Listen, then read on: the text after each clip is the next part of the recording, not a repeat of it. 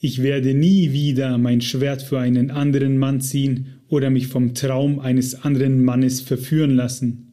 Von nun an schlage ich meine eigenen Schlachten.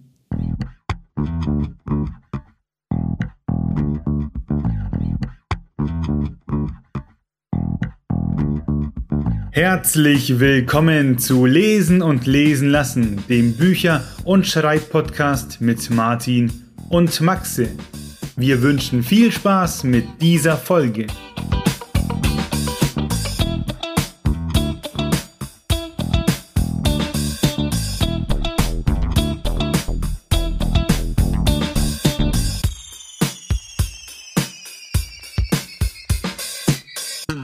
Maxe, du weißt, von wem das Zitat ist? Ich habe es ja rausgesucht, ja. Aber mich würde interessieren, ob unser Gast das auch weiß. Genau. Wir begrüßen Daniel Eichinger, den Manga-Zeichner. Servus. Ja, hallo, ihr lieben Leute. nee, ich habe absolut keine Ahnung von, äh, von wem das ist. Da könnt ihr mich gerne aufklären, ja. Willst du sagen, Martin? Weil wenn du, wenn du wenn du weißt, von wem es ist, dann sagst du ja klar, natürlich. Wenn man deinen Stil kennt, sollte man meinen, dass du es weißt, von wem es ist. Ich könnte tippen, ich könnte raten, aber ich weiß es nicht. Also eventuell, also mir gefällt halt alle Geschichten von H.P. Lovecraft ziemlich gut. Eventuell könnte das von dem sein, aber könnte auch noch irgendwie, also es klingt relativ episch. Es könnte jetzt auch irgendein Dichter sein oder halt irgendein, ja, bekannter älterer Schriftsteller. Ich weiß es leider nicht. Na, dann befreien wir dich. Es ist Guts aus Berserk. Ah, ja. das passt auf jeden Fall, ja, wie die Faust aufs Auge, aber ich wäre jetzt nicht drauf gekommen, ja. Aber es, es, es spricht ja auch für, für den Autor oder für den Mangaka und für die Figur, wenn du sagst, ja, das könnte schon Lovecraft oder irgendein älterer äh, Philosoph oder irgendwas sein, das spricht für die Figur und den Mangaka. Ja, es fällt auf jeden Fall so in dieselbe Sparte alles, auf jeden Fall, ja. In die Klassikersparte. Genau. Wollen wir gleich reinstarten, Martin? Ich hätte schon gesagt, jetzt wo das Eis gebrochen ist, ne, können wir direkt über die Kunst sprechen. Daniel, wo sind deine Anfänge? Wie hast du mit dem Zeichnen begonnen? Wie hast du es für dich entdeckt? Also bei mir hat es ähm, relativ normal wie bei jedem, glaube ich, angefangen. Als Kleine zeichnet man halt so in der Schule zum ersten Mal. Bei mir war es halt auch, die Eltern haben auch immer ein bisschen gezeichnet. Meine Mama eher so malerisch, künstlerisch ein bisschen. Mhm. Und mein Papa war äh, eher der technische Zeichner. Also von dem habe ich die technischen, handwerklichen Sachen vielleicht ein bisschen mitbekommen. Und als Kind guckt man sich das so ein bisschen ab und natürlich will man auch irgendwie ähm, danach eifern. Und in der Schule, so mit zwölf irgendwie, hat sich so ein bisschen bei mir die Eigenmotivation entwickelt, so, ja, irgendwie, ich habe schon richtig Bock, ich will auch da mehr draus machen. Oder ich, ich hatte einfach mehr Lust, wie alle anderen in meiner Klasse irgendwie zu zeichnen. Und das hat sich so ein bisschen halt verstärkt, wie ich halt dann auch auf RTL 2 Dragon Ball und so geguckt habe. Mhm. Weil danach wollte ich halt dann unbedingt halt selbst irgendwie Charaktere entwerfen und irgendwie auch in dieses Universum dazu, ähm, ja, so Pen and Paper-artig so mit rein äh, mir das vorstellen. Und so hat's halt dann angefangen, da ich so durch diese ja, Dragon Ball ähm, sehr stilisierten Körper und so, dann auch langsam Anatomie und so gelernt habe. Mhm. Und ja, eher indirekt. Also mir hat's halt immer Spaß gemacht und ich wollte halt auch immer so das weiterzeichnen, was mir halt richtig Laune macht und halt einfach hobbymäßig nebenbei immer gezeichnet. Und dann haben mich auch die realistischen Sachen interessiert, also dann eher Porträts und sowas. Mhm und Körperzeichnen sowieso generell und halt auch immer so diese ganzen technischen Sachen, Autos und äh, ja, Waffen, Panzer, also alles, was mich zu der Zeit halt interessiert hat. Und danach ging es auch auf die Kunsthochschule.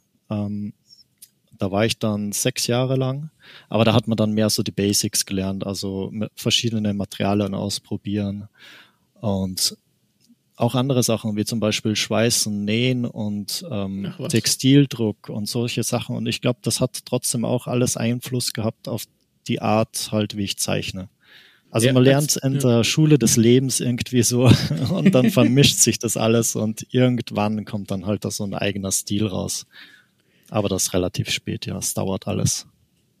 Mir ist gerade tatsächlich ein Licht, Licht aufgegangen, als du gesagt hast, dein Vater war oder ist technischer Zeichner. Und da dachte ich, ich gucke ich, ich guck mir deine Werke an und denke mir, diese vielen kleinen filigranen Linien, ich, ich hätte, ich, ich sehe das und kann das gar nicht richtig begreifen. Ich, ich kann mir gar nicht vorstellen, wie viel Arbeit das bedeutet, diese vielen kleinen Linien zu zeichnen. Und jetzt, als du gesagt hast, technischer Zeichner, dachte ich mir, ah ja, ja, technisches Zeichnen, steckt da ir irgendwie drin. Jetzt, wo du es sagst, geht mir da ein Licht auf. Genau, und bei mir war halt auch irgendwie so das eigene Interesse auch immer an Technik da, also wie was mechanisch funktioniert. Deswegen bin ich dann halt auch nach ähm, dem, der Kunsthochschule, wusste ich irgendwie schon, ja, mit Kunst kannst du nicht so viel Geld verdienen, da machst du halt eine Lackiererlehre und ähm, Autos und sowas haben mich auch immer interessiert und da, da, ja, das war halt dann auch meine zweite Welt, wo ich da eintauchen konnte und ja, vielleicht, ich hatte halt so im Kopf, vielleicht kann ich dann irgendwann mich da in Airbrush oder sowas ausleben und äh, halt damit ein bisschen überleben, sagen wir so, mit dem, was man dafür kriegt. Bist du dann du bei euch in der Werkstatt derjenige, der für die coolen Flammen und sowas zuständig ist? Genau, ja, das war auch großteils so, aber es wird halt äh, immer weniger von den Leuten, die halt sowas wollen. Also ich habe nicht dann nur Flammen gemacht, sondern halt auch wirklich Bilder auf Autos. Und mein Auto hat halt immer so als Versuchskaninchen hergehalten. Und ja, momentan, momentan sieht's aus wie eine alte Propellermaschine, aber jetzt mache ich auch nichts mehr dran. Das war so quasi mein letztes Meisterstück, bevor ich halt dann wirklich als Mangaka fast Vollzeit angefangen habe. Ja. Würdest du dann sagen, wenn man dein Auto sieht, dann weiß man sofort, dass es deins ist? Ja, auf jeden Fall. Also das gibt es wirklich nur einmal. ich bin fast versucht, nach einem Bild zu fragen. Das würde mich jetzt interessieren, wie das Auto aussieht. Du hast jetzt tatsächlich schon drei Fragen auf einmal von uns beantwortet aus dem Skript. Ähm, wo liegen denn die Zusammenhänge und die Unterschiede vom Fahrzeuglackieren zum Manga-Zeichnen? Eigentlich nur in dem, was man macht. Also in beide Sachen muss man sehr, sehr gut aufpassen und konzentriert arbeiten. Also Lackieren ist ungefähr so, ja, kann man sagen, wie im, im Spital oder, also Spital gibt es auf Österreichisch. Man muss dazu sagen, ich komme aus Österreich eigentlich, deswegen manche Wörter muss ich quasi auf Deutsch übersetzen. Also ins, im Krankenhaus, wenn man im OP-Saal oder so operiert, da darf auch kein Staub sein und quasi so ist das in der mhm. Lackierkabine und es ist mega pingelig und es gibt sehr viele Fehlerquellen, die man halt ja beachten muss, dass alles gut geht und alles super picobello am Ende aussieht. Und ja, beim Zeichnen auch so. Es ist halt beim traditionellen Zeichnen genauso, dass man halt auf jeden Strich so ein bisschen vorausdenken muss und aufpassen muss, weil weglöschen ist halt immer schwierig dann. Es geht schon, aber ja, ist halt schwierig. Und der größte Unterschied ist, dass man sich beim Lackieren irgendwie mehr dreckig macht als beim Zeichnen, glaube ich. Also, hat das Zeichnen durchaus einen Vorteil. Ja. Körperlich anstrengend ist beides, kann man schon das so sagen. Ja. Du bist dann halt so jemand, der keine Angst hat davor, sich dreckig zu machen. Nee, auf jeden Fall nicht. Immer rein da. Unter deinen Arbeiten findet man viele japanische Klassiker wie zum Beispiel Alita oder das angesprochene Berserk, aber auch westliche Sachen wie Witcher oder League of Legends.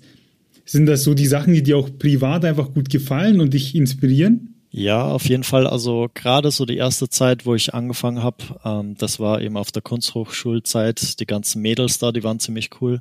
Die haben mir da die Mangas ausgeliehen und da mhm. habe ich zum ersten Mal Mangas gelesen und da waren eben direkt halt so die heftigen Sachen dabei. Also da war Battle Angel Alita dabei, da war Blade of the Immortal dabei und Blame und sowas. Also lauter so krasse Sci-Fi-Sachen, düstere Dinge und die haben mich halt direkt fasziniert und wirklich bis heute geprägt. Also Battle Angel Alita, glaube ich, ist so das, was am meisten in meinem Herzen stecken geblieben ist. Und das finde ich bis heute mega gut. Also, und diese ganzen Comics, man muss sagen, ich habe quasi mit Comics angefangen, zum Beispiel mit den Taschenbüchern oder früher diese Tomb Raider Hefte und sowas. Das habe ich mir alles geholt aber dann irgendwie eine lange Pause gehabt, weil halt diese Mangas bei mir so präsent waren. Und jetzt mhm. bin ich halt drauf gekommen, es gibt so viele krasse, coole Comics und ja, da bin ich jetzt gerade irgendwie so das letzte halbe Jahr so richtig am, äh, am Umgucken, was da alles gibt. Und ja, da tobe ich mich jetzt quasi ein bisschen aus, ja. Hast du einen Tipp? Ein Tipp wäre zum Beispiel Tokyo Ghost, was ich jetzt zuletzt gelesen habe, oder Sonnenstein auch.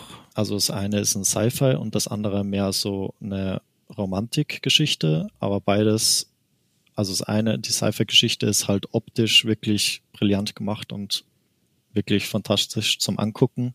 Und das andere ist super gut geschrieben, also keine plumpe Romanze, sondern halt wirklich was, das könnte halt in, also wirklich in echt so passieren.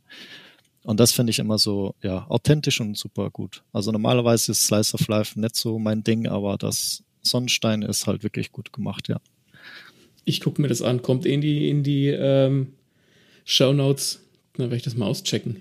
Mhm. Das heißt, dein, äh, also vom, vom Stil her liegt dein Hauptaugenmerk auf diesen, auf diesem dreckigen Sci-Fi der späten 80er, frühen 90er. Da waren ja auch viele OVAs, die dann so immer, äh, weiß ich nicht, so unter der Hand gedealt wurden, die dann so diese brutalen Animes, die dann, ich weiß nicht, ob, ob die bei uns nachts auf MTV liefen. Fragezeichen, weiß ich gar nicht, aber ich denke bei diesen, bei diesem dreckigen Sci-Fi immer an MTV. Ähm, das ist schon deine Haupt, weißt du, wie soll ich sagen, man, man merkt, dass das, dass das sich am meisten inspiriert hat, zumindest vom Stil her. Ja, klar, auf jeden Fall. Also irgendwie so Cowboy Bebop und ähm, auch mhm. Golden Boy und sowas. Alles sowas, was halt, wie du schon sagst, früher auf MTV gelaufen ist. Das war schon mega cool. Und das hat irgendwie so einen eigenen Charme, das kann man gar nicht bis heute irgendwie so nachahmen. Ich weiß nicht warum, aber das ist richtig bei mir hängen geblieben und ich, ja, bin halt, glaube ich, so auch so ein bisschen retro drauf. Und das andere ist, glaube ich, ähm, dass mir halt düstere Sachen oder ja, so schräge und Monster-Sachen ganz gut liegen, also so vom Zeichnerischen. Meine mhm. Mama hat mal zu mir gesagt, ja, also die hat das zu mir gesagt, ja, eigentlich so die gruseligen Sachen, die gefallen mir besser. Und wenn das halt die Mama sagt, dann, äh, dann heißt es was. Also, ja. so.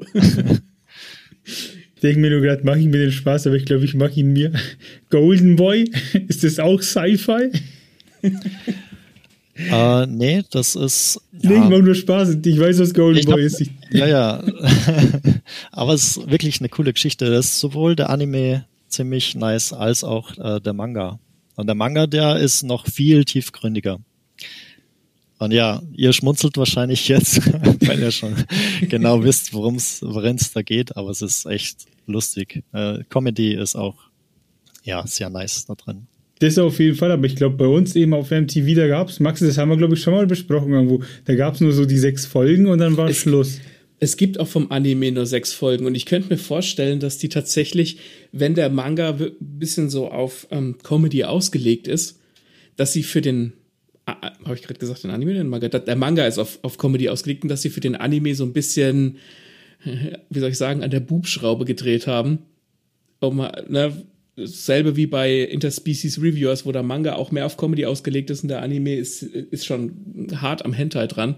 Kann ich mir schon vorstellen. Und was du eben gesagt hast, Daniel, mit dem, es fühlt sich irgendwie anders an. Ich glaube auch, dass die, dass die Dinger oder dass die Sachen damals anders produziert wurden. Dadurch, dass es wahrscheinlich mehr oder fast ausschließlich von Hand gezeichnet wurde. Das hat einfach ein anderes Feeling für sich. Das ist wie wenn man einen Monsterfilm aus den 80ern oder 70ern anguckt, wo halt noch Gummimasken zum Einsatz kamen oder Animatronics und heute kommt es halt aus dem Computer. Das hat eine ganz andere Körperlichkeit. Genau, ja ist halt so eine Geschmackssache, also was einen da dann wirklich äh, am liebsten anspricht. Irgendwie, mir kommt es vor als Künstler irgendwie, wie wenn man bei den alten Sachen noch so ein bisschen mehr, also weiß ich nicht, spürt, dass da mehr Herzblut drin ist. Mhm. Aber ja, das ist halt einfach der Zeit geschuldet. Heute muss irgendwie alles schneller gehen und ähm, jeder will, will alles direkt und schnell lesen und dann brauchst du halt andere Mittel. Also das ist ganz klar da kann man das äh, nicht mehr so altmodisch machen. Ja, gebe ich dir recht. Apropos Schnelligkeit, was würdest du sagen? Wie lange brauchst du für eine Seite so im Schnitt, bis du die so gezeichnet hast, dass du sagst, okay, das passt jetzt? Das hängt ganz von dem ab, was da drauf ist. Also es gibt Seiten, wo halt wirklich ein Panel die ganze Seite füllt und das ist wirklich nur ein einziges Panel und das sind halt quasi so die Money Shots. Und die an denen sitzt man dann, kann schon sein, dass man da einfach zwei bis drei Tage dran sitzt. aber das ist halt dann auch wert. Also bei der Seite ist meistens dann halt auch so, da stelle mir ich vor, dass dass man da hängen bleibt bei der Seite, wenn man durchblättert und dann bleibt man da auch mal so ein, zwei Minuten und guckt sich alles an, weil da gibt's halt dann auch viel zu entdecken und so. Mhm. Und ich habe halt früher auch die Wimmelbilder und sowas geliebt und ja, das ist da alles quasi mit einverwoben und da lebe ich mich jetzt aus und ähm, das dauert einfach ein bisschen. Und so die schnellste Seite, die ich gezeichnet habe, die waren sieben Stunden ungefähr. Dann hatte ich die fertig getuscht, also jetzt ohne Skizze, aber tuschen. Mhm. Und das ist so das Maximum, was ich jetzt irgendwie an Zeit, also ja.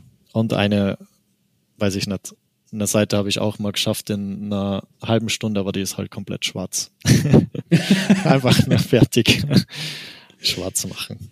Aber ich kann mir schon vorstellen, wenn du wirklich, wie du sagst, die Money Shots hast und kannst da auf einem, vielleicht auf einer Doppelseite ähm, Details unterbringen und kannst da wirklich dich so rein als, als, als Zeichner rein vertiefen, das macht bestimmt richtig Bock. Genau, also gerade die Hintergründe, die sind mir mega wichtig, hm. weil durch die Hintergründe erfährst du halt oder wirst du so richtig in die Welt hineingesaugt. Und das war immer so meine Hauptmotivation, irgendwie Mangas zu machen. Ich will irgendwie die Leserinnen und Leser in eine andere Welt entführen. Mhm. Und das klappt, glaube ich, mit Hintergrundbildern und mit der Welt und mit dem Worldbuilding am besten. Und das hat mir auch bei allem, was ich halt quasi so konsumiere, irgendwie am meisten immer gefallen, wenn ich mich da so richtig drin verlieren kann. Ja. Kann ich nachvollziehen. Hast du beim Zeichnen dann auch eine Achillesferse, wo du sagst, oh nee, das liegt mir jetzt gar nicht oder da habe ich gar keine Lust drauf? Ja, auf jeden Fall, aber die lässt man dann so gekonnt direkt so ein bisschen weg. Also zum Beispiel zum Beispiel ist bei mir jetzt einfach Tiere zeichnen. Mhm. Und ich kann schon Tiere zeichnen, das kommt auch irgendwie gut hin, aber es ist jetzt nicht, dass das dann irgendwie ein Pferd oder eine Katze oder ein Hund oder so, dass das dann süß aussieht oder so, wie das halt ja. also es wird meistens irgendwie merkwürdig und jetzt im Falle von Jovantore ist es halt perfekt. Also wenn ich einen Rabe zeichne, ich kann mir irgendwie im Kopf zusammenreimen, weil ich ja schon öfter einen Raben gesehen habe, wie der ungefähr aussieht.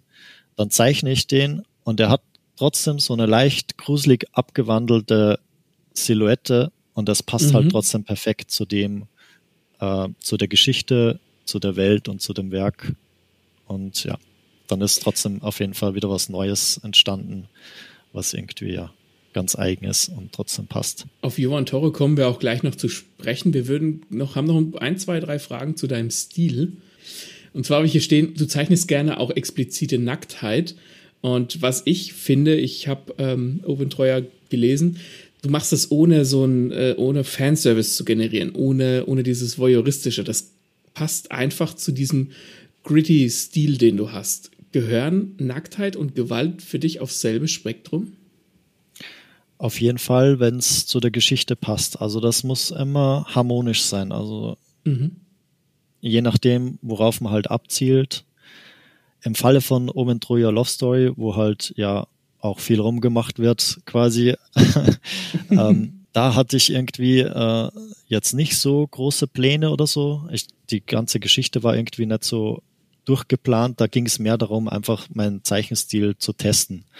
Und ich mhm. habe damals noch mit Kugelschreiber gezeichnet und ich wollte wissen, kann ich damit Körper irgendwie gut darstellen und kann ich damit schattieren und auch halt diese dunklen, düsteren Sachen, die ja auch drin vorkommen, ob das damit hinhaut. Da, da ging es jetzt nicht so krass darum, irgendwie eine Welt aufzubauen oder irgendwie ähm, eine äh, durchdachte Geschichte oder so erzählen. Aber mhm. ja, das war so mehr der Vordergrund. Aber zum Beispiel, ähm, wenn ich jetzt äh, in Jovantore dann eine dreckigere Welt oder so erschaffen will, wo halt die halt zufällig irgendwie dann eine Stelle hat, wo die äh, irgendwo entblößt ist, dann ist das halt so. Aber es soll nicht jetzt irgendwie extra drauf abzielen. Aber natürlich, mhm. wenn die da irgendwie, ja, keine Ahnung, in Flammen gerät oder sowas und dann brennt der Ärmel ab und dann sieht man halt ein bisschen was, dann, ja, dann ist es halt dem geschuldet, was halt gerade passiert ist. Also da, da kann keiner quasi was dafür. Und das sind genauso Männer als auch Frauen werden da genauso mit reingezogen. Also da wird keiner verschont. ja. Ich finde so das gut, es. weil es halt so einen gewissen Realismus hat. Ne? Man muss, der Zeichner oder du als Zeichner musst dich nicht künstlich zurückhalten. Du stellst aber auch nicht den Voyeurismus vorn an, wie das ganz gerne mal in, in Mangas und in Comics auch gemacht wird. Deswegen äh, finde ich das gut, wenn das äh, genau in diesem Rahmen passiert und dazu passt, dann gibt es dem auch eine gewisse Gravitas und ein, wie soll ich sagen, es fühlt sich erwachsen an. Zu dem Zeitpunkt zum Beispiel, wo ich Oventroya Love Story gezeichnet habe, da war ich selber noch nicht so erwachsen. Also da muss man das auch wieder aus einem anderen Kontext sehen. Das mhm. ist jetzt mittlerweile schon elf Jahre alt und da war ich halt auch so in der Zeit, wo mich das halt selbst auch alles beschäftigt hat. Und ist ja klar, dass auch sowas rauskommt. Ich habe damals halt meine Frau gefragt, ähm, ey, ich habe vor, irgendwie eine kleine Geschichte zu machen, um meinen Zeichenstil zu testen und hast du irgendeine Idee? Und die sagt halt zu mir, ja, mach doch mal eine kleine Liebesgeschichte. Aber die hat sich bestimmt was anderes darunter vorgestellt. Also es ist dann, ja, gerade so irgendwie ausgeartet zu dem, was mir zu der Zeit halt Spaß gemacht hat. Und das ist halt, das rate ich auch allen, die ähm, selbst zeichnen oder zeichnen wollen. Bitte, bitte zeichnet immer das, was euch gerade Spaß macht. Das ist ganz wichtig. Also das, was euch motiviert, ähm, das macht ihr. Also nicht was anderes sagen. Ja, am besten wäre, du zeichnest jetzt am besten, keine Ahnung, ähm, sagen wir, eine Romanze oder ein Sci-Fi, äh, was halt gerade gut geht. Aber wenn das nicht das ist, was du willst, dann wirst du ziemlich schnell aufhören damit. Also am besten, so wie in der Schule halt auch. Am besten lernt man bei den Sachen, ähm, die einen selbst interessieren. Deswegen kann ich auch nicht so gut Englisch oder Deutsch oder sonst was. Bei mir ist halt da mehr dieses Zeichnerische und das Geschickliche hängen geblieben. Das war auf jeden Fall der erste Schnipsel für Social Media. ja. ähm, darf ich kurz zwischendrin fragen, äh, welcher Jahrgang du bist? Ich bin jetzt 35, glaube ich. Also die Zeit vergeht irgendwie gerade komisch. ähm, ja. Okay. Und ja, sind, sind wir aber alle grob im selben Spektrum. Ja. Genau. Na, weil eben, du hast vorhin das mit Dragon Ball gemeint auf RTL 2 und dann dachte ich mir, ja, okay, so wie ich und der Maxe Anfang 30 und dann hast du aber gesagt Tomb Raider Hefte. Hm. Und dann dachte Was ich mir, es ist schön, dass, das, schön, dass du mich Anfang 30 schätzt, weil ich bin auch 34. Echt? Seit wann bist du 34? Seit, äh, seit ich Geburtstag hatte dieses Jahr. Ich bin ich dachte, du bist wie ich 32. Ja, egal. Nein, nein. Ich bin okay. näher am Daniel als an dir. Wir sind alle in dieser komischen Zeitspanne. Ja, glaube ich auch. also wir haben eruiert, dein Stil ist dreckig und düster und liegt irgendwo zwischen Alita und Doro Hedoro. Und zu Alita möchte ich noch sagen, das haben wir mal rezensiert und das hat der Maxi mir eigentlich ganz gut verkauft. Und dann habe ich mir den ersten Band gekauft und der liegt jetzt ein Jahr lang ungefähr ungelesen im Regal. Was macht das mit dir? Ähm, ich, ja, also ich glaube, es muss dich zur richtigen Zeit erwischen. Das ist egal bei welchem Werk. Das ist halt so. Kann sein, dass du es, wenn du es jetzt äh, zum richtigen Zeitpunkt, wenn du halt in Stimmung bist, äh, und auch irgendwie dich auf die Zeichnungen und alles einlässt. Es ist natürlich auch alles ein bisschen altbacken, aber dass es dich dann catcht und dann kannst du nicht mehr aufhören. Also mich hat halt vor allem dieser ähm, ja, düstere und lebendige Zeichenstil gefesselt.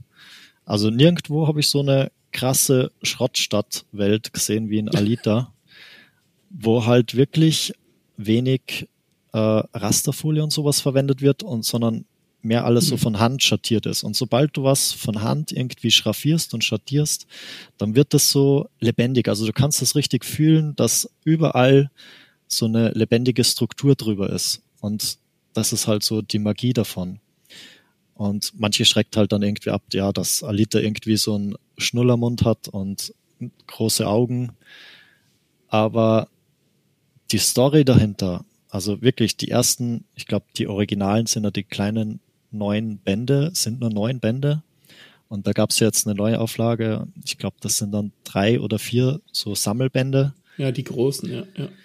genau, dann ist quasi so der erste Abschnitt abgeschlossen und das ist quasi so der, mein Lieblingspart, weil sobald es irgendwie ähm, dann nach Salem hochgeht, also das ist dann so eine Himmelstadt, da wird alles ein bisschen steriler und cleaner und auch der Zeichenstil, man merkt, der will vorankommen, der Mangaka und ja, das war dann alles nicht mehr so meine Welt, aber das davor, das hat mich wirklich abgeholt. Ich finde deine, ich nenne es mal Liebe zu Alita, die kommt super rüber. Also es ist echt ansteckend, wie, wie ruhig du äh, und so ernst über Mangas sprechen kannst, obwohl ich immer denke, ja, so Mangas in Deutschland wird immer noch ein bisschen belächelt. Aber wenn man mit dir drüber spricht, dann klingt es so, als wäre es seit hunderten von Jahren etabliert und das Normalste auf der Welt. Ja, ich finde das gerade richtig schön. Ja, für mich war das auch immer so und äh, ich muss auch sagen, mir wurden da auch nie irgendwie Steine in den Weg gelegt. Also man hört ja manchmal von anderen, dass das irgendwie auf der Hochschule oder so nicht gut angenommen wird oder dass halt, ja, das Umfeld sagt, ne, was bist denn du für einer, du lest da so einen Kram. Hm, und bei mir war das nie der Fall und oder mir ist einfach nicht aufgefallen, keine Ahnung. Also, aber ich habe halt das immer gelesen, was mir gefallen hat und ja, das hat gut funktioniert und ich habe es ja auch gezeichnet und vielleicht haben meine Zeichnungen von dem abgelenkt, was ich halt sonst so gemacht habe. war, du ja. warst einfach zu gut. Aber man muss auch sagen, ich habe auch klein angefangen. Also meine ersten Zeichnungen sehen aus wie die von jedem und jeder anderen. Also ja. Hast du die noch? Ja, also ich schmeiß keine Zeichnungen weg, weil das ist auch ganz wichtig. Man muss auch immer wieder ein bisschen zurückgucken, wo kommt man her und dann macht dann das manchmal wieder froh, wenn es einem nicht so gut ist. Also wenn man mal so ein Kreativ-Tief hat, dann guckt man sich alte Zeichnungen an und dann denkt man sich, oh ja, da ging trotzdem was voran in die letzten Jahre. Also einfach weitermachen. Das hast du schön gesagt. Ja. ja. Welche Serie, welchen Film, Manga, Comic, Franchise etc. magst du, obwohl es was ganz anderes ist, als du eigentlich zeichnest? Boah, das ist eine schwierige Frage. Das ist wirklich eine schwierige. Ich guck gerade so jetzt in mein Manga-Regal, was da so steht, was ich nie zeichnen wird, aber nur gucken wird. Also, oh. ich habe vor kurzem jetzt mal ähm, More Than a Doll gelesen, oh, von ehrlich. Äh, Egmont rausgekommen. Und das tat auch schon richtig gut. Also das ist halt so eine wholesome, romantische äh, ja, Teenager-Geschichte irgendwie, aber die auch, wie ihr schon vorhin gesagt habt, auch irgendwie wirklich so passieren könnte. Zwar ist alles, natürlich alles so ein bisschen überzogen, aber trotzdem, also ich fand die richtig gut. Also die tat auch richtig gut und ähm, das war mal ja so ein kurzer Urlaub zwischen dem ganzen düsteren Kram. Wir hatten ich, tatsächlich. Ja. ja, und ich prophezei jetzt mal so also nach, nach dem Werk, was ich jetzt, woran ich halt jetzt zeichne, ähm, und das dauert schon noch ein paar Jahre, aber ich glaube, danach wird auch mal so ein Richtungswechsel kommen. Also dann werde ich mich wahrscheinlich in was anderes reinstürzen und vielleicht ist es dann halt, keine Ahnung, ein Girls Love oder was auch immer. Aber es wird halt immer speziell bleiben. Also es wird jetzt nicht so typisch ja, sagen wir jetzt mal Girls Love sein, sondern halt dann immer so einen eigenen Touch haben. Das wird auf jeden Fall immer bleiben, ja. Ich würde es von dir lesen. Also ich habe, wir haben More Than a Doll tatsächlich auch schon als Rezension gehabt und ich bin da auch großer Fan von. Der lief, der Manga lief, ich muss lügen, letztes Jahr, Anfang letzten Jahres und dann wurde, wurde der Anime, der Anime lief nicht der Manga, der Anime lief und da wurde so ein bisschen durch die, durch die, wie soll ich sagen, durch, durch die, ähm, ja, durch die Bubble getrieben, durch diese Anime-Bubble, ne, von wegen, weil die Hauptfigur so toll ist. Und ich und meine Frau haben damals gesagt, ja, ja, das sind irgendwie die 13-Jährigen, die halt dieses, diese, diese junge Frau besabbern, in Anführungszeichen, bis wir uns einen Ruck gegeben haben und haben halt doch mal eine Folge angeguckt und haben festgestellt, das ist ja richtig, richtig gut. Das ist auch so ein Ding, du guckst auf das Cover oder du siehst was daraus und denkst, du weißt, was es ist und wirst dann positiv überrascht. Genau, ja. Also ist echt so. Daniel, was findest du ist bei einem Manga wichtiger? Die Zeichenkunst oder die Story? Boah, das muss ich jetzt wirklich nur aus meiner Sicht beantworten, weil ich glaube, jeder wird da anders antworten. Aber für mich sind wirklich ausschlaggebend nur die Zeichnungen. Also die Geschichte ist so, dass äh, die Kirsche auf dem Ganzen, äh, wenn die dann auch noch stimmt, dann ist halt alles perfekt. Und ich mache auch öfter mal einfach einen Manga-Kauf, einfach nur wegen dem Zeichenstil. Mir ist dann quasi ganz egal, was da an Story drin vorkommt. Aber mhm. das ist halt mehr so aus dem Grund wahrscheinlich, will ich mir da dann wieder irgendwas mitnehmen, was ich halt dann selbst mhm. wieder anwenden kann. Also da ist halt dann so, ja, vielleicht wieder ein bisschen eine andere Sicht drauf. Aber in äh, die Werke, die in meinem Manga-Regal hier stehen, die haben dann natürlich auch die passende Story dazu. Also wenn das Hand in Hand geht, das muss auch eigentlich immer so sein. Dann, nur dann kann es halt wirklich äh, tippitoppi sein so. Und dann ist halt ein rundes Ding und das ist halt das mhm. Wichtigste am Ende. Also das ist mir dann auch, also den Anspruch habe ich dann auch, dass ich nicht nur gute Zeichnungen mache, sondern halt dann wirklich auch storymäßig was bieten kann und auch was längerfristiges ist. Also wo man dann auch nochmal den Manga zur Hand nimmt, auch wenn man den mhm. schon mal gelesen hat und den will man jetzt noch zwei, dreimal lesen, weil da gibt's halt noch so viel rauszuholen aus dem Ganzen und halt auch aus der Geschichte. Und das habe ich das halt durch, äh, ja, woher ich das habe, ist eher durch die ganzen Spiele wie Dark Souls und sowas, die ich halt gespielt mhm. habe. Diese Art des Storytellings, die ist halt dann ganz eigenes. Also da kann man sagen, bei, bei den Spielen ist so irgendwie die Welt, das Erkunden, das macht schon richtig Spaß. Das wäre ja im Manga quasi der Zeichenstil, so alles angucken. Mhm. Und ähm, das, was halt dann noch draufkommt, ist halt, dass du dir die Story so ein bisschen zusammenreimen musst aus dem, was du siehst und aus den kleinen Fitzelchen, die du halt so an Informationen kriegst. Also das halt mehr Show, don't tell und dann musst du dir halt selbst noch Gedanken machen. Mhm. Das wollen natürlich nicht wie nicht jeder, jeder, also jeder kann nicht damit was anfangen, aber mir macht das mehr Spaß, weil du hast halt einfach länger was davon. Und ich ja, lieb halt so Sachen, eine Geschichte, wenn die halt mehr bietet und man da im Nachhinein noch öfter mal äh, sich was draus ziehen kann. Ähm, ja. ja. Stimme ich absolut zu. Das Gesamtpaket muss stimmen. Bevor wir jetzt gleich auf Ivan Tore zu sprechen kommen, habe hab ich noch eine Frage, die geht auch ein bisschen auf deinen Stil ein. Und zwar, du machst öfter mal äh, auf, auf, Instagram oder auf Social Media solche Zeichen-Challenges, wo du bestimmte Charaktere in deinem Stil zeichnest. Und das letzte, was, was es, ich weiß nicht, ob es das letzte ist, was es gab, aber das letzte, an was ich mich erinnere, zum Zeitpunkt der Aufnahme war Power aus Chainsaw Man. Und ich finde, du triffst immer den Kern der Figur, diese, die, also wie diese Figur ist, also du triffst den Charakter, hast aber trotzdem deinen Stil, du zeichnest sie trotzdem in deinem Stil. Wie machst du das? Ähm, das ist wieder, ich glaube, so eine Kombination aus vielen Sachen. Früher habe ich halt äh, Zeichnungen gemacht und bevor ich halt Manga-Zeichnen angefangen habe, also eine ganze Geschichte in Bildern erzähle, habe ich halt früher in einem Bild eine kleine Geschichte verpackt. Und das mache mhm. ich bis heute noch gerne. Und wenn das halt ein Charakter ist, dann muss halt der Charakter quasi so ein bisschen das ausstrahlen oder das machen, was er halt ähm, in seiner Welt und äh, so auch quasi tatsächlich machen würde. Also dann ist halt, ähm, ja, momentan zum Beispiel zeichne ich jetzt gerade mehr so äh, verschiedene weibliche Charaktere. Mhm. Und weibliche Charaktere sind ja meistens irgendwie so dann keine Ahnung, so aufgehübscht oder auf sexy gemacht, quasi fernab von der eigentlichen Story oder von dem, mhm. wo die halt drin vorkommen.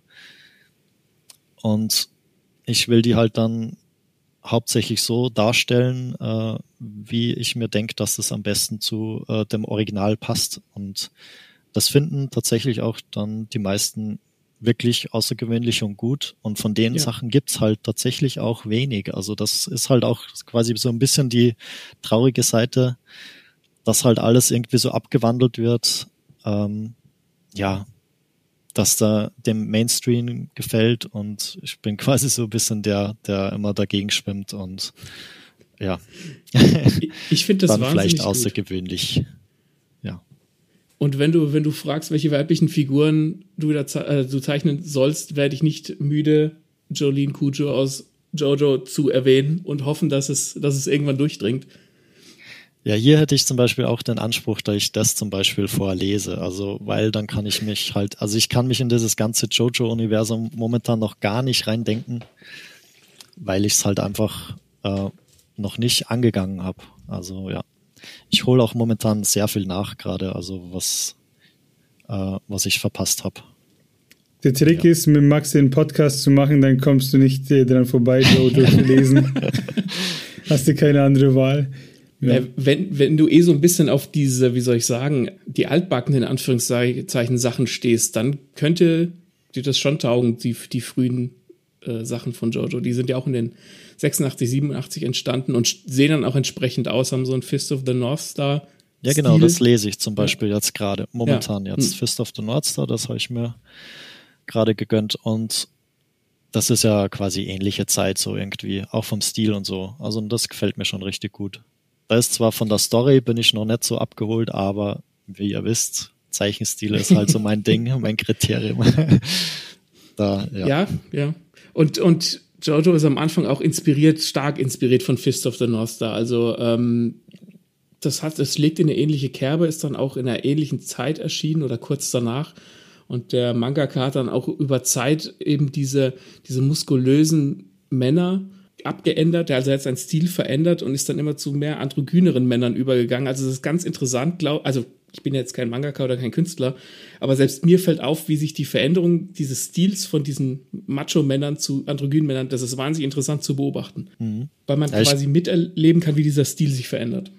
Ja, ich glaube, als Zeichnerin und Zeichner hast du auch dann, wenn du eine gewisse Zeitspanne schon hinter dir hast mit einem, ja, mit einem Werk, dann willst du auch mal so ein bisschen in eine andere Richtung gehen. Das ist, mhm. das ist einfach nur menschlich so.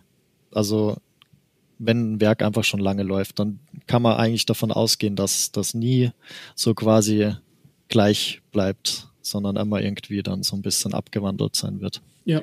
Das einfach ich, interessant ja. wird, also interessant bleibt ja. für äh, den Künstlerinnen und die Künstler und auch für die, die ganze Leserschaft, ja.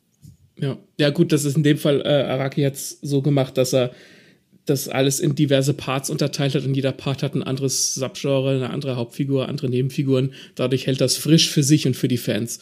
Aber bevor ich jetzt anfange, in einen Jojo-Sermon zu verfallen, das passiert mir furchtbar leicht, Martin, fangen wir doch bitte mit Yomadora an. Machen wir, ja. Fangen wir doch mal mit dem, ich nenne es mal Deal an. Wie kam es denn zur Zusammenarbeit mit dem Egmont Verlag? Also da war ich damals, 2019 war das, ähm, auf der Leipziger Buchmesse und ich hatte so zehn Seiten dabei. Also ich hatte schon die Story so ungefähr durchgeplant und äh, wollte mich damit bewerben und ich hatte halt auch Omen Troja Lost Story quasi so als kleinen Beweis dabei, dass ich schon was abgeschlossen habe. Also der ist mhm. ja nur 30 Seiten lang und zum Vorzeigen, ja so ungefähr, das habe ich drauf, zeichnerisch und das wird halt auch so mindestens so gut werden. Also das war halt auch so die, das Versprechen an Egmont, so wird's gemacht und so, da könnt ihr euch drauf verlassen, dass das halt so aussehen wird. Und die, dann verging erstmal ein bisschen Zeit, also die haben sich das halt gemerkt, die haben sich auch super viel Zeit genommen, also mega lieb gewesen. Und dann ging so ein halbes Jahr rum und irgendwann halt habe ich eine Mail gekriegt, ja, sie machen gerade so eine so einen kleinen Testlauf mit äh, ein paar deutsche Künstlerinnen und da wäre ich auch mit dabei und zwar wollen die eine Kurzgeschichte machen und meine kleine Kurzgeschichte, die ich quasi nur als Test so dabei hatte, als Probe, die würden die gerne aufnehmen und halt so ein bisschen, ja, das, die Zusammenarbeit mit dem Verlag testen halt so.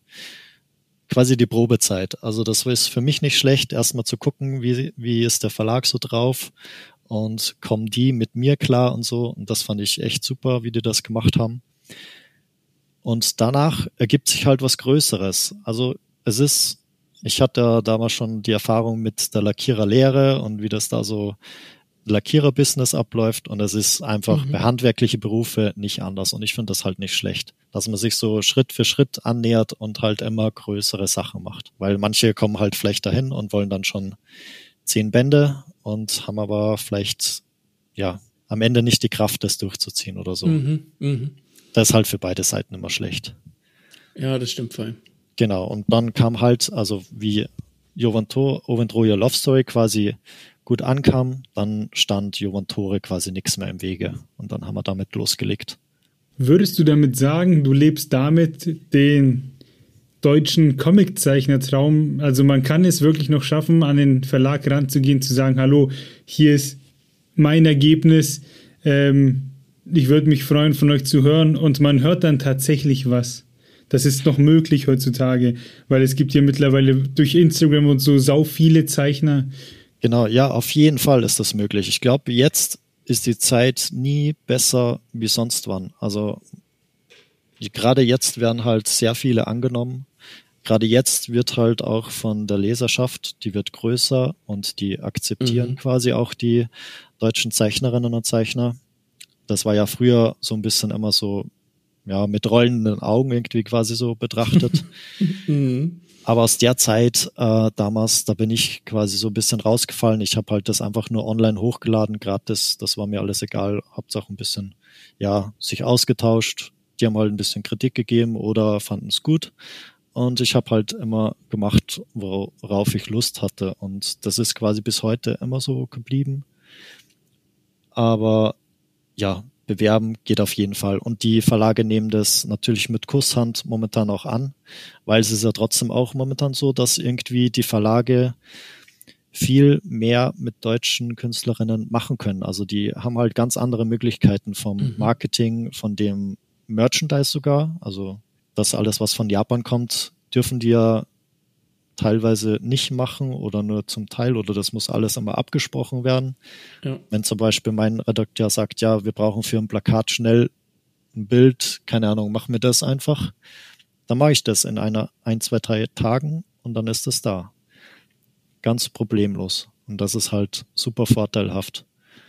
Und das ist halt, ja, der Verlag steht, glaube ich, momentan viel positiver da, wenn du auch ein paar hauseigene Künstlerinnen hast.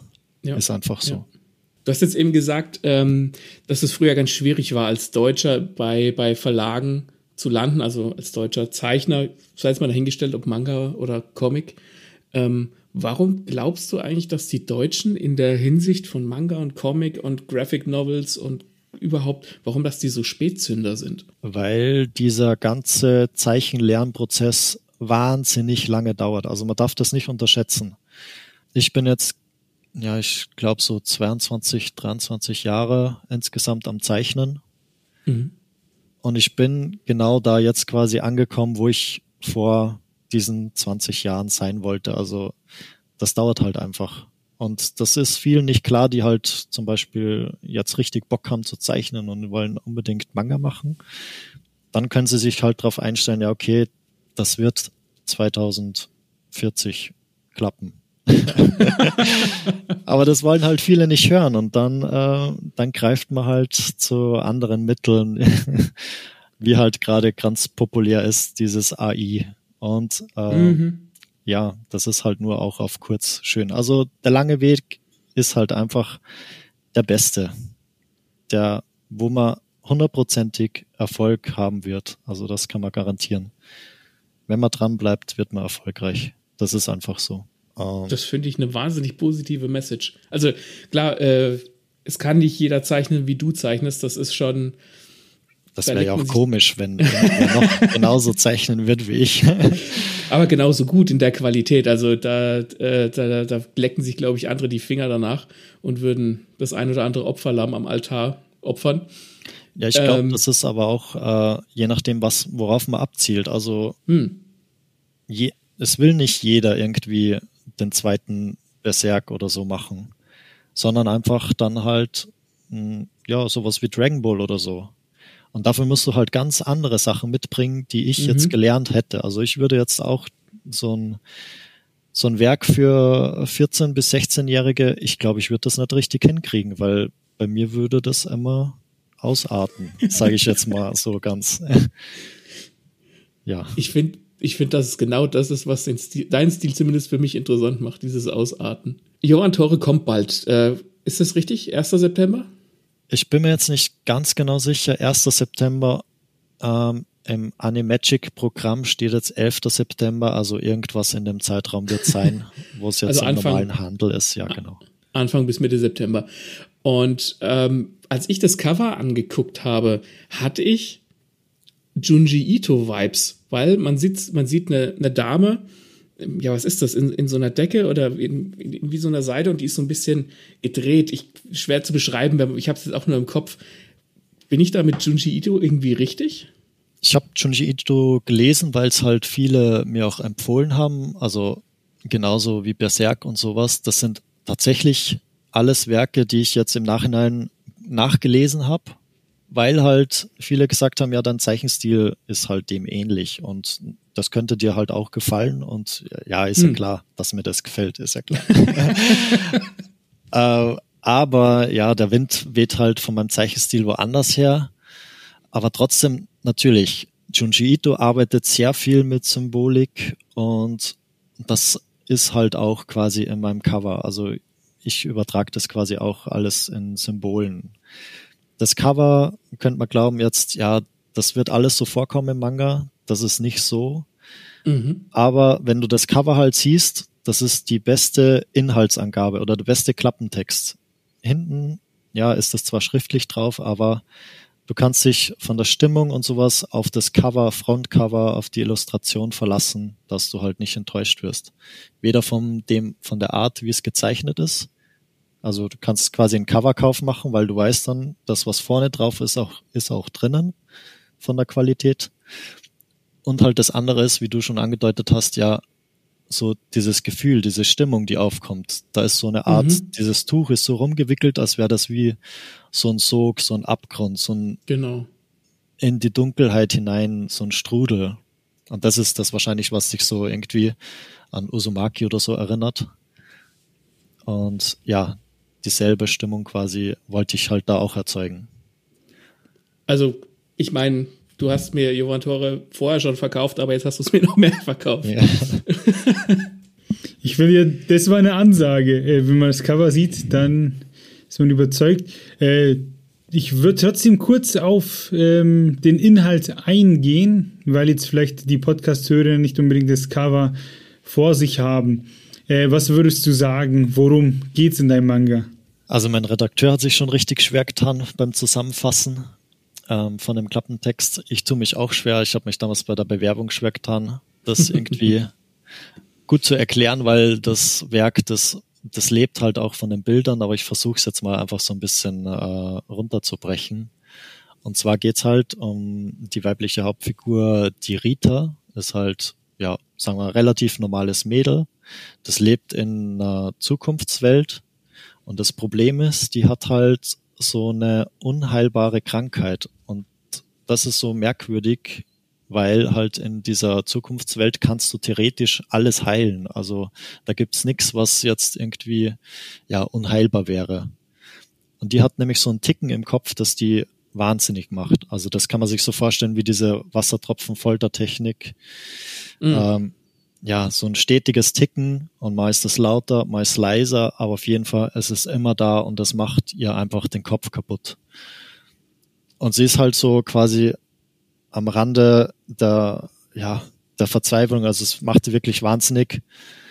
Äh, sie versucht sich dann auch irgendwie in den Tod zu stürzen und so und selbst das wird, will nicht klappen und ähm, da, wenn, äh, selbst da, wo die Hoffnung schon fast vorbei ist, da trifft die halt in den unteren Schichten von der Stadt eine so eine Art alte Hexe. Also mhm. ich sage jetzt mal Hexe, weil die vom Aussehen so aussieht und ja so eine dubiose Gestalt ist. Aber die scheint anscheinend zu wissen, irgendwie ja so ein Heilmittel oder so ein Hilfsmittel, irgendwas, was dir helfen kann, zu haben. Und dann geht die mit der mit. Und ab da beginnt quasi die Reise in die Dunkelheit. Und ja, Vielleicht geht's gut aus, vielleicht nicht. Und wer weiß. ich will das rausfinden. Ist das eigentlich ein, ein One-Shot oder äh, ist das eine Reihe? Also es ist beides. Es ist, äh, die Geschichte ist länger theoretisch, aber der erste Teil, der ist quasi wie ein One-Shot. Also wenn man die letzte Seite zuschlägt, dann kann man damit aufhören und ähm, man ist zufrieden quasi so wie das ist. Aber das ist halt nur die Spitze quasi des Eisbergs, weil man kann sich schon denken, da lauert noch mehr drunter. Und die Geschichte, die gibt halt, und die Welt halt insgesamt, die gibt noch mehr her. Und theoretisch gäbe es noch mehr, aber das kommt jetzt wirklich, wie ich schon vorhin gesagt habe, wir tasten uns da so schrittweise ran. Das kommt jetzt auf den Erfolg drauf an, wie jetzt dieser, dieser Manga angenommen wird. Hoffen wir, dass alles gut geht und äh, die Geschichte weitergeht. Äh, ja, also Martin und ich kaufen. Ich bin da voller Zuversicht, also nach dem, ja. von dem, was ich auf Instagram gesehen habe und von dem, was ich jetzt gehört habe. Also wenn das nicht einschlägt, dann bin ich enttäuscht von, vom deutschsprachigen Manga-Bereich. von allen. Dann seid ihr keine Fans, dann seid ihr nur Heuchler. Ja. Ich lasse das mal so stehen.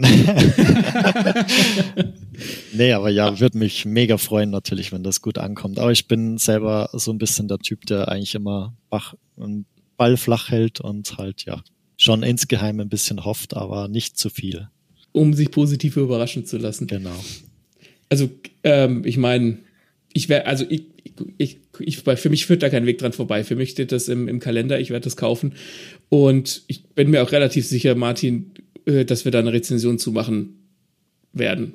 Also, ich hatte auch kurz überlegt, ja. ob ich die Frage stelle, wenn ich im September zu meiner linken den Alita Band 1 habe und zu meiner rechten äh, Jovantore und dass ich dich jetzt frage, Daniel, was ich zuerst lesen soll, aber eigentlich stellt sich mir die Frage nicht.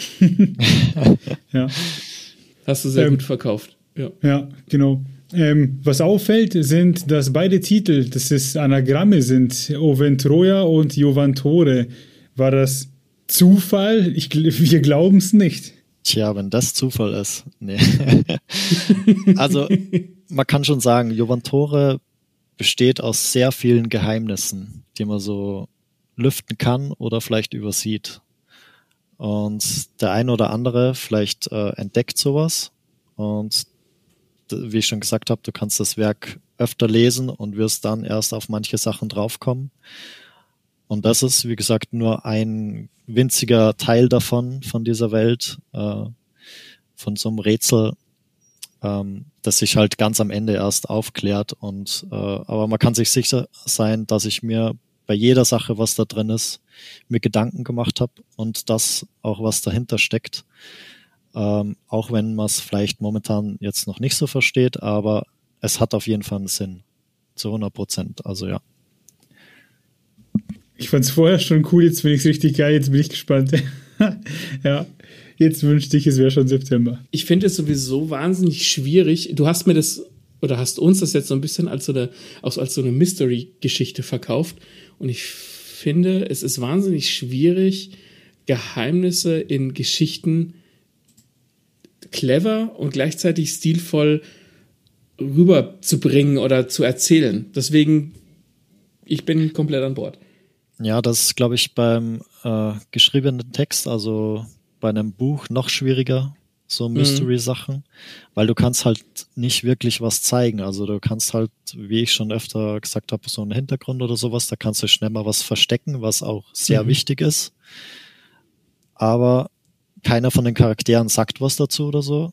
Aber man muss halt entdecken und sehen und das ist halt, ja, dann auch quasi so wieder die Motivation, da irgendwie mhm. reinzublättern in so ein äh, Comic und Buch. Und ich finde halt, das gibt das Medium her und das nutze ich dann halt auch aus. Das neide ich euch, Mangaka, also als Autor, weil du kannst auch mal mit einem Bild oder einem Panel oder einer Seite bestimmte Emotionen und bestimmte äh, Botschaften vermitteln, was du in einem Buch nicht kannst. Ein Buch hat wieder andere Stärken als, als ein visuelles Medium. Aber gerade dieses mit einem Fingerschnipp vielleicht eine bestimmte Emotion durch einen Gesichtsausdruck vermitteln, das kannst du in einem Buch nicht und das neide ich euch. Na dann, Termin steht fest. Manga, wir wissen, wie er heißt, Jovan Tore, bald in den Läden. Ähm, Gibt es noch etwas, was du den Fans mitteilen möchtest, worauf sie sich da freuen können? Ähm, ja, wir sind jetzt auf der kommenden Animagic, vielleicht ist da wer von euch, da bin ich dann auch am Egmont-Stand, gibt da Signierstunden. Wir haben da auch schon einiges ein bisschen vorbereitet. Ähm, ihr kriegt da auch noch ein paar kleine Extras und so. Also schaut da gerne vorbei. Und da könnt ihr das quasi dann schon am 4.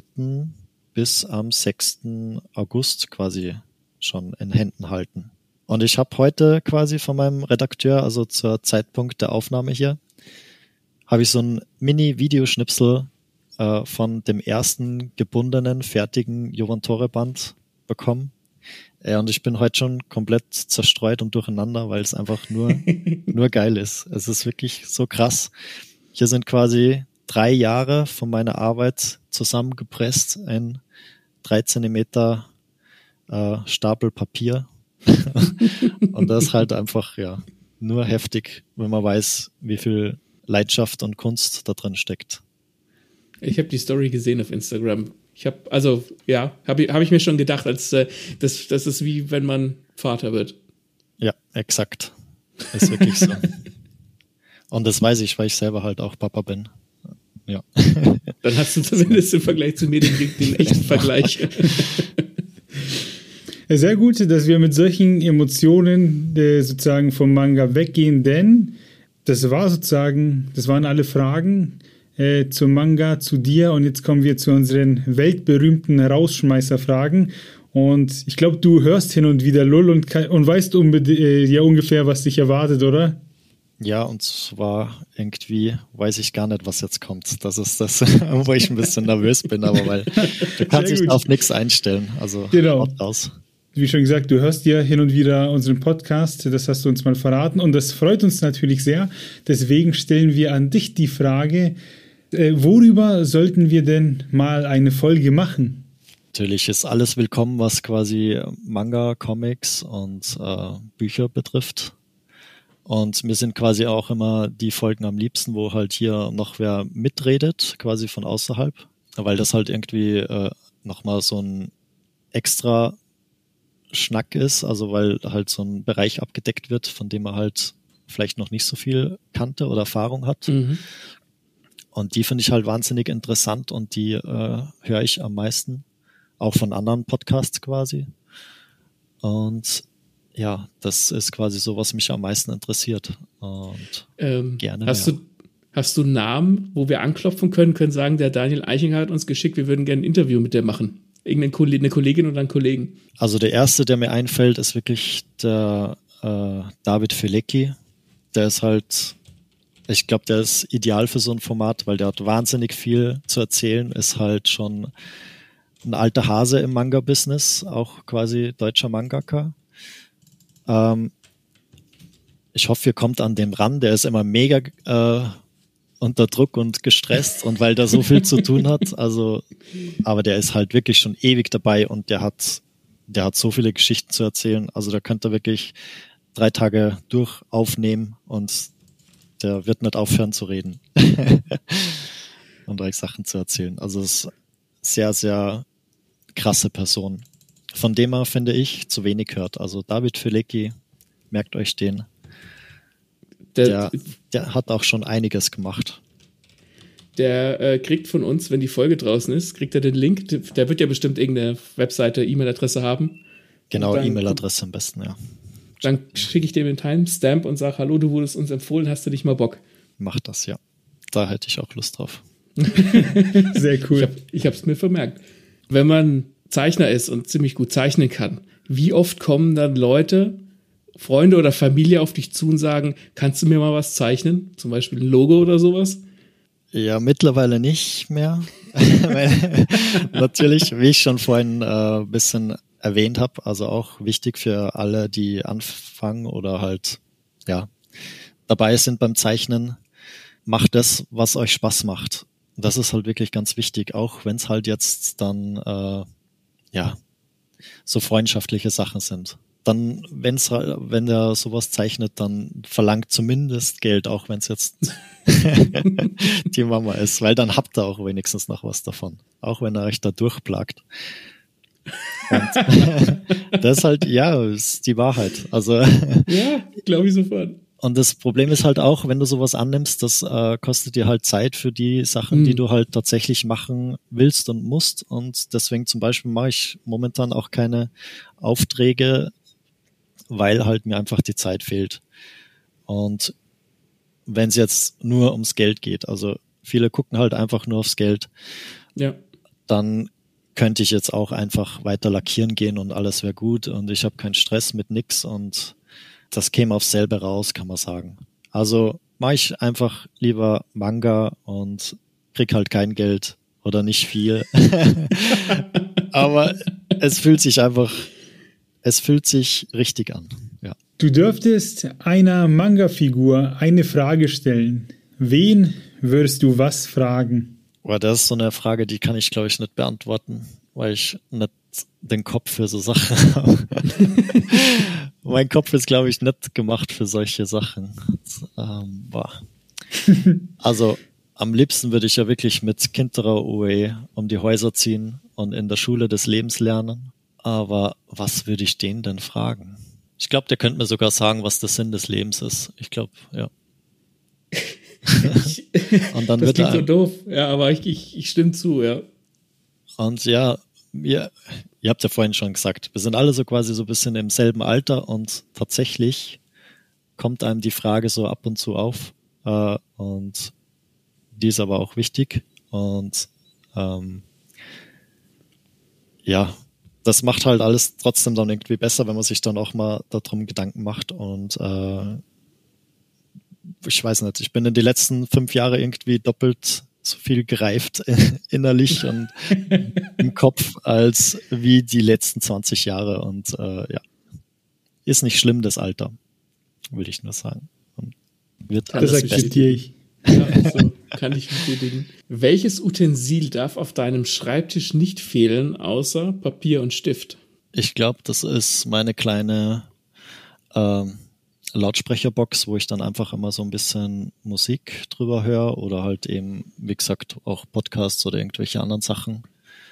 Radio höre ich eher ungern, aber halt ja Sachen gezielt Sachen hören und äh, wenn es zum Zeichnen einfach passt, so stimmungsuntermalende Sachen, das hilft mir wirklich extrem. Also beim einfach hineinversetzen äh, in die Situation und dann, dann funktioniert das mit dem Zeichnen auf jeden Fall auch viel besser. Also mit Musik geht besser, außer halt beim Storyboarden, da wird's, ja, da klappt das gar nicht. Da muss still sein. Eine haben wir noch für dich. Und zwar, du dürftest dir ein Gemälde fürs Wohnzimmer aussuchen, egal was, egal welches Gemälde, es, es, es wird deins sein. Was würdest du dir ins Wohnzimmer hängen? Ich glaube, ich würde das komplette Werk Berserk zerschnipseln und alles tapezieren. Also oder so ein riesen riesen Leinwand draus machen. Das ja. Damit würde ich mich, glaube ich, zufrieden geben. ich dachte jetzt, du sagst jetzt vielleicht sowas, keine Ahnung, sowas klassisches wie Mona Lisa oder vielleicht den Monet, keine Ahnung. Nein, Berserk. Und damit sind wir jetzt Full Circle zum Anfangszitat. Das ist hervorragend. Stimmt, voll gut. so schließt sich der Kreis. Ähm, und deswegen sagen wir vielen Dank, dass du da warst. Das war ein super Gespräch über Mangas in einer Lässigkeit. Ähm, das war der Wahnsinn. Also ich finde, du hast auch eine wunderschöne Podcast-Stimme. Warst du schon mal irgendwo zu Gast? Ähm, ja, ab und zu halt in anderen Podcasts. Äh, aber ich kann mir die selber dann nie anhören, die Folgen, wo ich drin vorkomme, weil ich hasse meine Stimme. aber ich glaube, da geht es ja öfter Leuten mal so. Und ja, aber gut, dass das heute funktioniert hat und vielen, vielen Dank auch an euch. Also wirklich, es war mir eine Ehre ich höre ja euch auch gern. Also ich jetzt jetzt ja quasi auch ein Lesen und Lesen lassen Fan. Und ja, yes. danke, dass ich hier sein durfte. Sehr gerne. Ähm, Daniel Eichinger ist der Name. Der Manga, der rauskommt, heißt Jovantore. Du musst uns noch sagen, wo man dich überall findet und alle Infos zu dir. Also mich findet ihr ähm, mit allen Zeichnungen und so auf Instagram da heiße ich unterstrich Daniel unterstrich Eichinger unterstrich. Und auch da ist in meinem Instagram-Account ist quasi auch alles andere verlinkt. Also da könnt ihr meine Kurzgeschichten gratis lesen. Da könnt ihr auch auf meinem YouTube-Kanal, also wo ich quasi alle oder sehr viele von meinen Zeichnungen aufnehme und mitfilme. Mein YouTube-Kanal, der heißt dann Red Hawk. Und bald gibt's auch einen Patreon-Account, der ist dann auch noch auf meinem äh, Instagram-Account verlinkt. Und ja, da kann, wer mag, wer wem Jovan Tore dann gefallen hat, der kann mir da, mich da unterstützen, weil man muss das auch quasi schon irgendwie sagen, ich lebe jetzt irgendwie von nix gerade. Oder meine, meine Frau unterstützt mich da wirklich tatkräftig, dass das alles zustande kommt und gut ging. Aber halt für längere Sachen oder für die Zukunft muss ich mir auch ein bisschen Gedanken machen. Und es wird mich natürlich mega freuen, wenn, äh, wenn ihr mich da auf der weiteren Reise unterstützt und das halt noch länger, dass ich euch länger erhalten bleib und ähm, ich euch noch viele weitere Werke ähm, zeichnen kann. Ja, und das geht halt nur so. Und da sage ich Jawohl. jetzt schon mal vielen Dank. Unterstützung ist wichtig, deswegen freuen auch wir uns über Abos, Likes auf Instagram, Facebook, YouTube, Spotify, überall, wo man sowas eben da lassen kann. Ähm, da geht unser Herz auf und auch wir, wir brauchen das. Wir, wir leben von der Bestätigung. ähm, und auch ihr erfahrt Bestätigung in der nächsten Folge. Max, wann kommt die? Die kommt am 30. August. Es ging ja schnell normalerweise.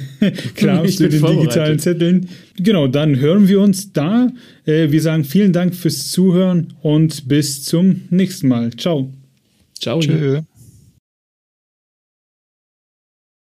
Also ich bin ja eigentlich dafür bekannt, dass ich keine Bücher lese, aber ich habe tatsächlich sowas ähnliches wie ein Buch schon mal geschrieben und das ist gar nicht so klein. Also es ist mehr so eine Art ja, Tagebuch oder sowas.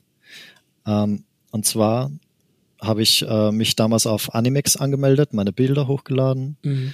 und auch meine äh, jetzige Frau, die war da auch angemeldet und wir haben uns halt da kennengelernt und zwar hat die unter irgendeins von meinen Bildern irgendwie gruselig cool oder sowas dazu geschrieben und ich habe der halt geantwortet. Und dann kann man halt so bei persönliche Nachrichten immer hin und her schreiben. Und das haben wir ziemlich lang gemacht, also anderthalb Jahre so quasi hin und her geschrieben. Und ich habe mir halt irgendwann gedacht, ey, das ist so insgesamt so eine schöne, krasse Kennenlerngeschichte, weil es wird ja im Endeffekt mehr draus. Ich binde das einfach mal in Bücher. Also es sind wirklich zwei Bücher draus geworden. Das hat 387 Seiten in A4 in, ich glaube, nur Schriftgröße 8 oder sowas, also mega winzig. und da ist halt quasi alles dokumentiert äh, und 330.000 Wörter. Also ich habe mir das mal rausgeschrieben. Es ist wirklich insane, was ich da geschrieben habe. Und das war mein einziges, ich glaube, letztes Buch, das ich jemals geschrieben habe. In nur Wörter. Die Liebe ist echt, wenn der Mangaka dir ein Buch schreibt oder zwei. Ja, exakt.